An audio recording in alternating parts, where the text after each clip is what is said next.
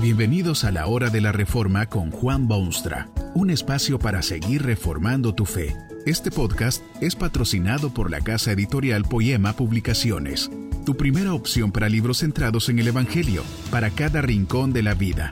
Para ver los nuevos libros de este mes, visita nuestra página www.poema.co. Ahora escuchemos a Juan Boonstra con el programa de hoy.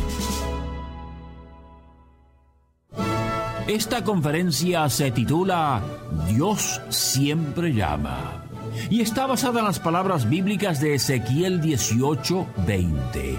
Porque no quiero la muerte del que muere, dice Jehová el Señor. Convertíos, pues, y viviréis.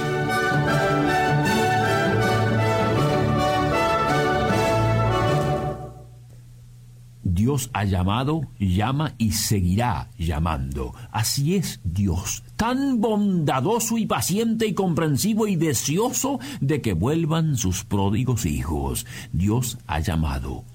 Hace muchísimos siglos cuando el hombre pecó por vez primera, vino Dios al jardín de Edén. No pudo encontrar a su criatura, había desaparecido. Tenía vergüenza por lo que había hecho y se escondió entre las plantas. Creyó que tal vez podría esconderse del Creador.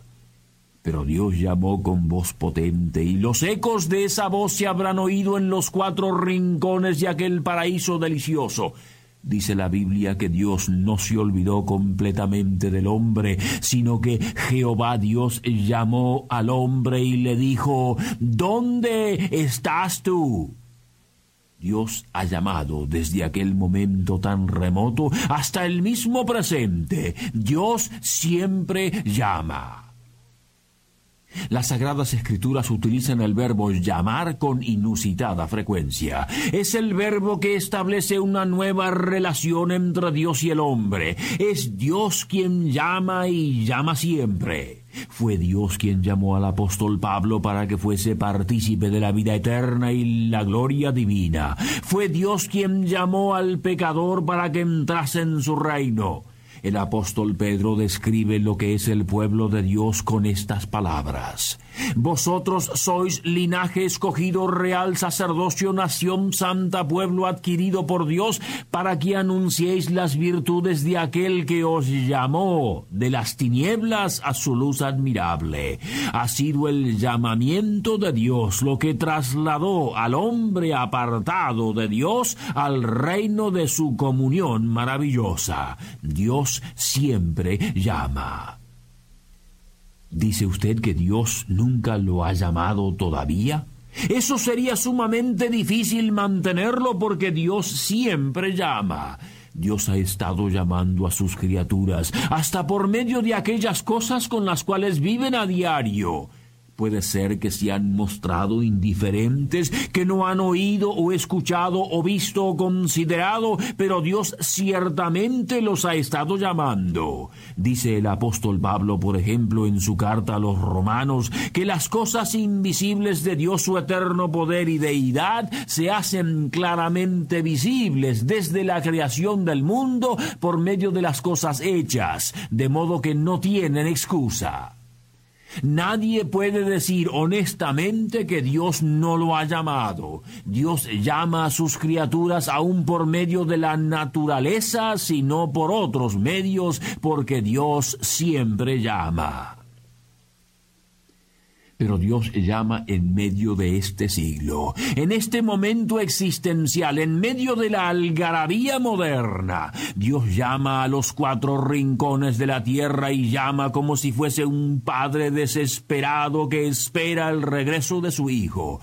Dios llama por medio de su palabra y por medio de su evangelio. Dios llama por medio de sus siervos y Dios llama siempre. Dios llama en la inaudible voz de la conciencia y por medio de los medios masivos de comunicación de nuestros días. Dios llama porque, como lo decía el profeta Ezequiel, no quiere Dios la muerte del que muere, sino que llama con estas palabras de sabiduría. Convertíos, pues, y viviréis. Es por esta razón que antes de partir de regreso al cielo, Jesucristo reunió a sus discípulos y les dio una orden específica cuando les dijo, Id por todo el mundo y predicad el Evangelio a toda criatura el pueblo de Dios. Sus siervos y servidores están bajo juramento inescapable de ir por todo el mundo y llamar al hombre a volverse a Dios. Por eso se usa la página impresa, la voz humana, comunicaciones masivas y toda oportunidad disponible para hacer oír al hombre el llamado divino. Dios siempre llama. Dios llama a todo el mundo. Ya en el Antiguo Testamento hubo una pequeña indicación del deseo divino de llamar a todo el mundo. Hubo un profeta de nombre Jonás que recibió orden de ir a llamar a la gente de Nínive. Pero Jonás era muy nacionalista y no tenía especial interés en cumplir esa misión. Quiso huir de esa responsabilidad, pero Dios utilizó medios poderosísimos para obligarlo a llevar su llamado a los malvados ninivitas. En el Nuevo Testamento un apóstol Pedro no podía aceptar que el llamado de Dios fuese para otros aparte de la nación judía. Dios tuvo que mostrarle una clara visión para enseñarle que Él quiere llamar a todo el mundo. Ese llamamiento de Dios no está dirigido a una sola raza o nación, un solo color o clase de gente. El llamado de Dios está dirigido a judíos y gentiles, a los libres y esclavos, a los doctos e indoctos, a los justos e injustos, a los elegidos y a los que jamás llegarán al seno del Padre. Este llamamiento se dirige al humilde peatón de las calles modernas y al pasajero del coche presidencial, a la mujer pecadora y al hombre que se considera medianamente decente, al agricultor de manos rudas y callosas, pero también al hombre de oficina, el obrero y abogado y médico y profesor y ejecutivo del mismo modo que al hombre piadoso que ora todos los días. Este llamado de Dios es absolutamente universal, porque Dios no hace acepción de personas. Sea usted quien sea, puede estar absolutamente seguro que Dios lo llama, porque Dios siempre llama. Dios llama de buena gana, honestamente, con el ferviente deseo de que todos oigan su llamado. Esto lo dice él literalmente por medio de su profeta. No quiero la muerte del que muere, dice Jehová el Señor. Puede que haya en esto serios problemas teológicos o simplemente lógicos, porque Dios es ciertamente soberano y lo que Él ordena se lleva a cabo, pero no es bueno malgastar el tiempo en cuestiones que no tienen solución categórica. Lo cierto es que Dios honestamente llama al hombre a que se arrepienta y se vuelva de sus caminos y viva para siempre jamás. ¿Puede usted imaginarse el sentimiento del corazón divino al verlo a usted alejado de él, indiferente a sus rayos de amor, ambulando por el mundo cual oveja sin pastor? Dios quiere atraerlo sinceramente a su rebaño y hacerlo ciudadano de su reino. Al leer su palabra eterna, uno se da cuenta de la angustia divina al ver la condición humana. Después de todo, fue esa angustia la que llevó a Dios al sacrificio supremo de enviar su Hijo unigénito al mundo y a la cruz.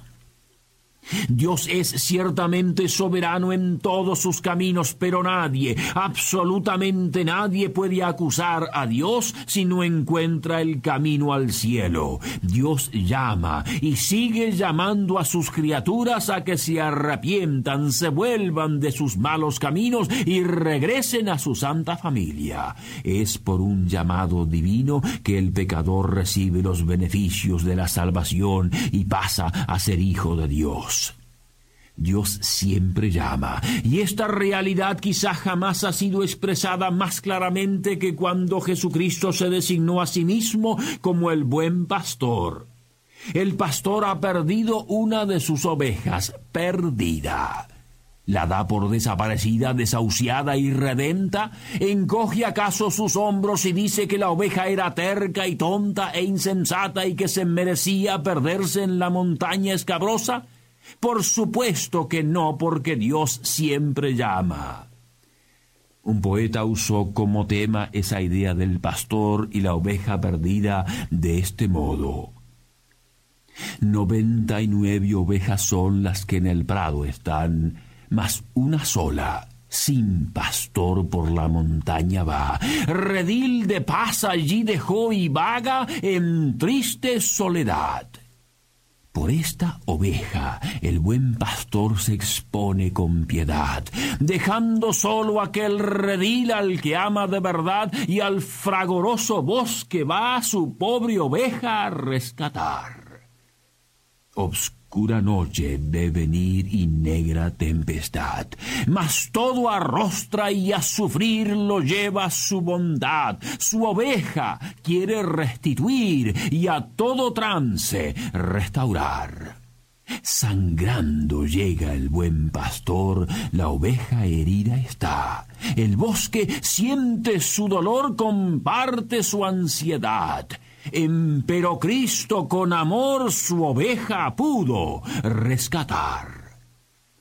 Dios sigue llamando y siempre llama. Literalmente persigue a quienes necesitan salvación y vida eterna. Les habla con ternura. Guía sus pasos hacia lugares donde pueden oír su voz. Jamás descansa.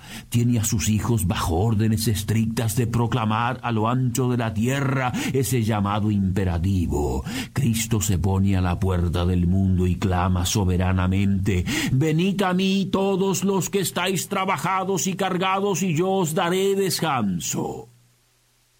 Dios lo llama y le dice, Hijo mío, ¿por qué te has apartado de mí y vives tan alejado, tan triste y tan pobremente? No quiero la muerte del que muere. Convertíos, pues, y viviréis. Seguiré llamándote porque no quiero tu muerte eterna.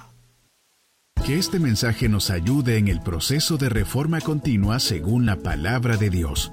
Si quieres profundizar en la exposición bíblica, puedes buscar más recursos en www.poema.co.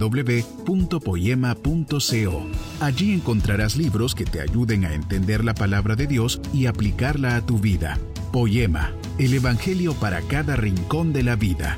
Nos vemos en el próximo episodio de La Hora de la Reforma con Juan Bonstra.